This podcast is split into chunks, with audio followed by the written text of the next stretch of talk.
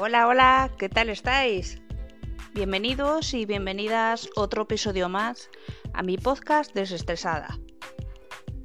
Para los y las que todavía no me conocen, yo soy Ferni Albasti y soy una apasionada del desarrollo personal, la psicología y todas esas cosas que nos hacen crecer y mejorar como personas. En este nuevo episodio me he querido centrar más en las mujeres porque sé que muchas lo pasan mal con, el tema que hoy os traigo. Así que lo siento hombres que me escucháis, pero como habéis podido ver, el tema de hoy no es para vosotros. Igualmente os podéis quedar porque la información que voy a dar vale oro y la podéis compartir pues, si tenéis una prima, una amiga, eh, cualquier chica que creáis que pueda necesitar esta información.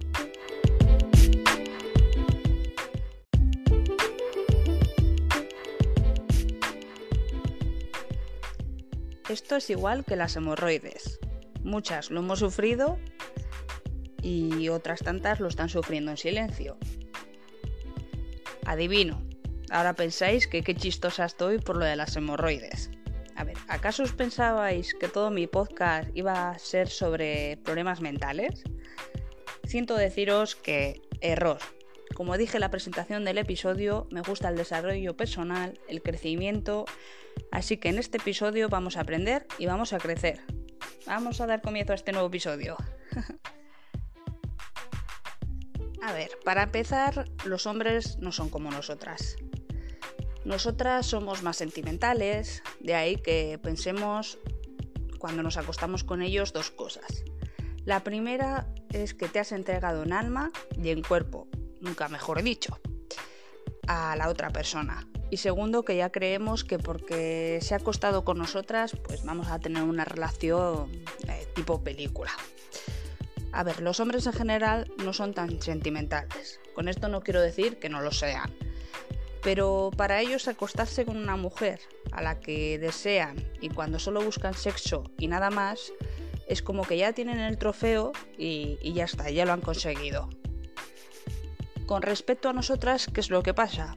Que no es que no, mm, no nos dé miedo, nos da pánico el simple hecho de pensar que solo haya sido sexo y que nos hayan utilizado para ello.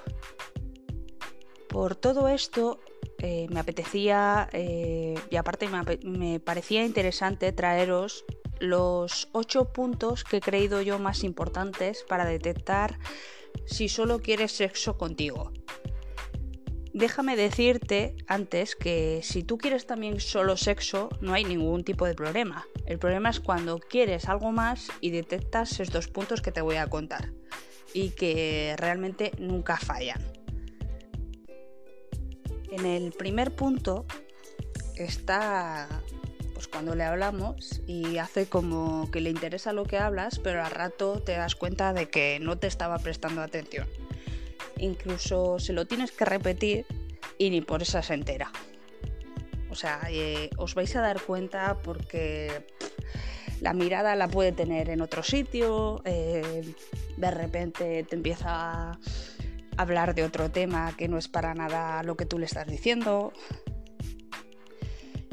En el punto 2 eh, está que tienes que ir detrás como una perra para lograr que te busque, que te escriba y, aparte solo te busca cuando, cuando quieres repasar el temario, por decirlo de una manera un poco suave. Punto 3 no te deja saber cosas personales sobre él y tampoco se interesa por las tuyas. Una persona que solo quiere sexo no, te va a dar sexo a su, a su vida. No te va a hablar de su madre, no te va a hablar de sus hermanos, no te va a hablar de su pasado. Puede ligeramente hacer un repaso, pero no, no profundizar en, suele ser más pues lo de profundizar pues cuando, cuando ya quieren pues algo más serio y, obviamente pues yo qué sé, presentarte ya a sus amistades, a su familia, pero, pero esto es largo, vaya. Punto 4, no has tenido una cita, bueno, esto nunca falla, ¿eh? Nunca has tenido una cita con él fuera de un entorno que no incite al sexo, como horarios nocturnos, citas en su casa o en la suya. Y sobre todo, pues no quiere. Mm, suena cachondeo, pero no quiere quedar en un horario que haya luz del sol. ¿Por qué? Porque hablando en claro, igual eh, está contigo y se está tirando cuatro más. Entonces, pues bueno, no vaya a ser que se encuentre con las otras cuatro o que mm, a un amigo eh, le haya presentado a la supuesta novia para quedar bien, pero tenga otras cuatro novias, entre comillas. Punto 5. No se queda después de tener relaciones. Encima ha sido tan egoísta que ha buscado su placer y le ha dado igual el tuyo o también puede ser pues que se queda pero se marcha y, te das cuenta pues cuando te despiertas de que el tío ni te ha dicho adiós que los hay increíblemente pero los hay luego esto también em, sí que es verdad que a mí personalmente no me ha pasado pero sí que sé de, de amistades que les ha pasado este punto que como os decía es el número 6 que te escribe o te llama eh, solo para saber cosas sexuales. O sea, en plan de eh, ¿qué, me harías si estuviese ahí cerca? O ¿qué ropa interior tienes puesta? Y que incluso pues no se corta ni media en oye, ¿por qué no practicamos eso telefónico? ¿Eh? ¿Por qué no te gustaría tocarte? Eso, eh, una persona que quiere una relación contigo, como que no va a tener otros intereses que, ya, ya, los vas a detectar. En el punto 7, eh, esto sí me pasó, te presenta su entorno y te cuenta que solo lo ha hecho una vez. Con tal novia que tuvo, te presenta a ellos, por ejemplo a los amigos, ¿no? Pues eh, como muestra de que, de que tú eres súper especial para él y que le importas y que, bueno, la cosa va en serio.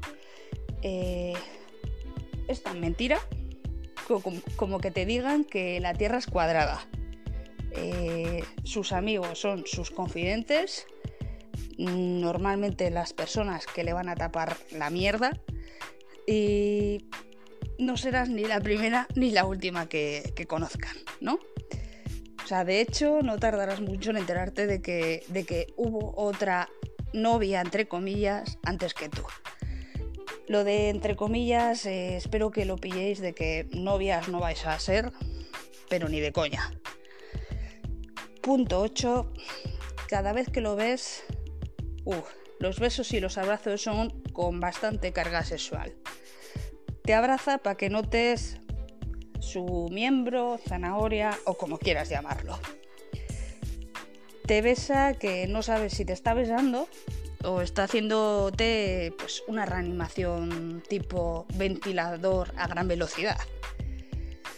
Bueno, espero que con estos ocho puntos y con mi intención de que los hayas entendido y aparte eh, lo hayas pasado bien, eh, dicho esto, eh, quiero que te quede claro que si para él solo ha sido sexo, solo te va a buscar para eso. Solo te va a echar de menos para eso. Cuando como decimos en España, quiere mojar el churro.